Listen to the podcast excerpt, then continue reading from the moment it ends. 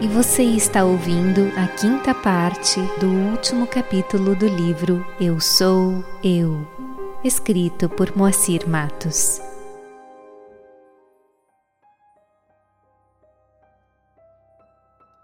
A essência dos ensinamentos de Ramana Maharshi para a descoberta da verdade, a nossa real natureza, consiste do vichara, autoindagação ou investigação direta interior por meio dos questionamentos: Quem sou eu? O que sou eu? E de onde surge o pensamento eu? A expressão autorrealização, nos diz Ramana Maharshi, é apenas uma forma para a remoção da ignorância. Nada há para ser adquirido, há apenas ignorância a ser removida. Somos a própria vida o Ser infinito, a fonte de tudo. Também são suas as palavras. A verdade de si mesmo é a única que vale a pena ser buscada e conhecida. Realização não é nada a ser adquirido.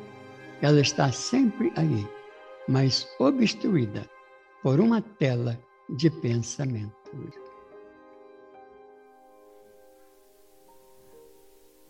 E de um poema intélogo citamos Sai Baba.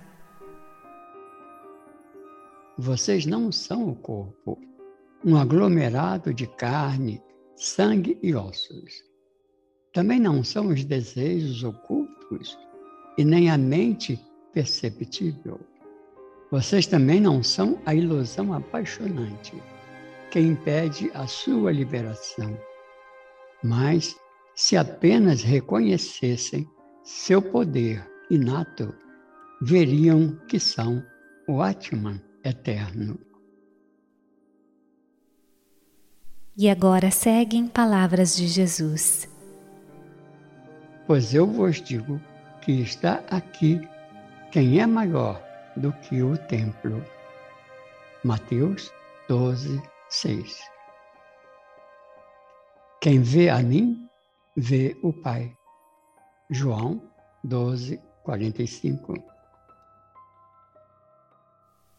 Para nossa reflexão dentro de nossa ainda limitada capacidade de entendimento, vejamos as seguintes palavras de Jesus, segundo consta dos Evangelhos em João 14, versículo 6. Eu sou o caminho, a verdade e a vida. Ninguém irá ao Pai senão por mim. Tal declaração nos leva a uma profunda reflexão sobre sua compreensão. Entendemos que há dois aspectos sobre os quais podemos meditar com relação a tais palavras. Em realidade, considerando o nível de evolução da humanidade naqueles tempos, há dois mil anos atrás, e dentre justamente os denominados religiosos da época, e naquela conhecida região e adjacências, quem poderia, fiel às verdades espirituais, ser considerado digno representante da compaixão, da honestidade de propósitos, humildade, simplicidade, dom de desvelar a intimidade do ser, poder de desvendar o futuro, incondicional amor ao próximo, elevada sabedoria, magnificência espiritual, unidade consciente com Deus, fiel expressão da verdade. E muitos líderes surgiam e de todos os matizes, incluindo religiosos, falsos profetas e até os que se anunciavam como o Messias prometido. E isso também durante muitos e muitos séculos posteriores e em vários países do mundo. Alguns teólogos chegam a citar nomes de vários líderes nas décadas anterior e posterior a Jesus que se diziam o Messias tão aguardado pelo povo hebreu. E o próprio judaísmo, mesmo reconhecendo Jesus como um grande profeta, ainda aguarda o Messias prometido. O atual ano judaico corresponde ao ano de 5781 neste outubro de 2020, onde escrevemos essas linhas, não levando em consideração, portanto, o nascimento de Jesus como marco do calendário judaico. Aprofundando-nos ainda mais em nossa análise, um segundo aspecto consiste no fato de reconhecermos que, na realidade, quem proferia tais palavras de tanta sabedoria não era simplesmente o ser encarnado, no caso, a forma Jesus, mas a essência manifestada com tal nome e forma: o Cristo, o Eu Sou, aquele que é e que pode se manifestar sob qualquer nome segundo a sua vontade e em qualquer época. De modo a alicerçarmos este nosso pensamento, podemos recordar as palavras de Jesus segundo João 8, versículos 57 a 58, quando ele, Jesus, afirmara ter estado com Abraão, considerado o patriarca do povo hebreu, o pai da família de Israel, bem anterior à vinda do próprio Jesus. Ele foi então questionado pelos religiosos da época. Disseram-lhe, pois, os judeus: Ainda não tens cinquenta anos e viste Abraão? Respondendo-lhes, Jesus, com muita propriedade e sabedoria, referindo-se a Abraão, disse: Segundo a Bíblia de Jerusalém, em verdade, em verdade eu vos digo: antes que Abraão existisse, eu sou. Nessas lindas frases, percebemos que o próprio Jesus tinha plena consciência de que ele era a encarnação do Cristo, o Eu Sou, bem anterior à manifestação como Jesus, e de mesmo nome de Deus segundo a revelação no Monte Sinai e que, por conseguinte, estando além de espaço e tempo, poderia e pode assumir qualquer forma e em qualquer época. É interessante observarmos que no Antigo Testamento, em Isaías 43:11, há uma passagem semelhante na qual a palavra divina já se revelava a Isaías, dizendo que além dele, Deus, não havia outro Salvador. Segundo a Bíblia de Jerusalém, eu, eu sou Yahvé, e fora de mim não há nenhum Salvador. E citando mais uma vez Marcos 8, versículos 27 a 30, Jesus se diz novamente a encarnação do Cristo num contexto também bem peculiar. Jesus partiu com seus discípulos para os povoados de Cesareia de Filipe, e no caminho perguntou a seus discípulos: Quem dizem os homens que eu sou? Eles responderam: João Batista. Outros, Elias. Outros ainda, um dos profetas. E vós? perguntou ele: Quem dizeis que eu sou? Pedro respondeu: Tu és o Cristo. Então proibiu-os severamente de falar a alguém a seu respeito.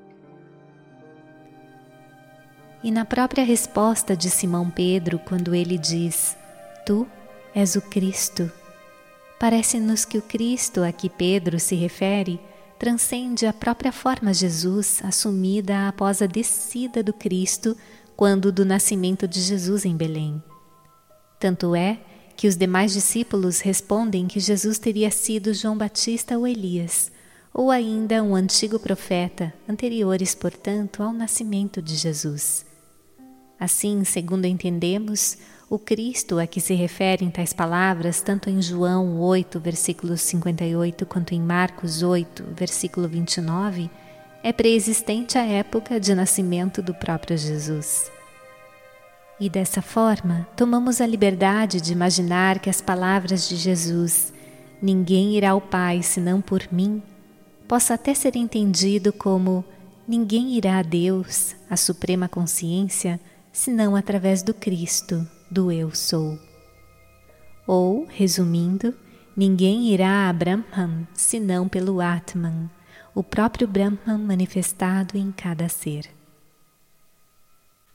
E aproveitando tais reflexões e apenas como uma curiosidade, ou mesmo como ilustração para a nossa meditação, e como uma forma até de divagação, sem entrarmos no mérito de quaisquer questionamentos, sobre tradições adotadas por quaisquer sociedades ou comunidades, e com base nas próprias palavras de Jesus e de seus discípulos, temos dúvidas se faz sentido o uso das expressões antes de Cristo ou depois de Cristo.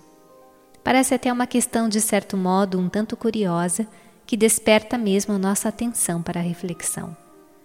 Se o Cristo existe ou é, além da dimensão tempo, como Jesus afirma, antes que Abraão existisse, eu sou, ou seja, pré-existente ao nascimento do próprio Jesus, parece não fazer sentido dizer-se antes de Cristo, tendo-se como referência a data convencionada em que Jesus nasceu. Não deveria ser antes de Jesus ou depois de Jesus? Ratificando esse nosso pensamento em João 1, versículo 29 a 30, quando João Batista vê a aproximação de Jesus, temos, segundo a Bíblia de Jerusalém. No dia seguinte, ele vê Jesus aproximar-se dele e diz: Eis o Cordeiro de Deus que tira o pecado do mundo. Dele é que eu disse: Depois de mim vem um homem que passou adiante de mim, porque existia antes de mim. Nessa passagem, João Batista afirma que o Cordeiro de Deus, aquele que se apresentava como Jesus, já existia antes dele próprio, de João Batista, quando, contudo, a tradição diz que João Batista era mais velho do que Jesus. Assim, João Batista se referia, segundo entendemos, ao ser, ao self, ao Cristo, à essência, ao eu sou que assumiu a forma Jesus. Pode-se argumentar que esse conceito de Cristo cósmico ou do Cristo que transcende a encarnação, que recebeu o nome Jesus, é coisa dos tempos modernos, da chamada Nova Era. Contudo, são palavras do próprio Jesus quando ele diz que já existia muito antes de seu nascimento com o nome Jesus. Assim, parece-nos estranhas as expressões antes de Cristo e depois de Cristo, em vez de antes de Jesus e depois de Jesus. E retornando ao tema Ninguém irá ao Pai senão por mim, o próprio Krishna já se declarava há mais de 5.100 anos atrás a encarnação divina consciente em sua era e podendo assumir qualquer nome e qualquer forma em qualquer ocasião.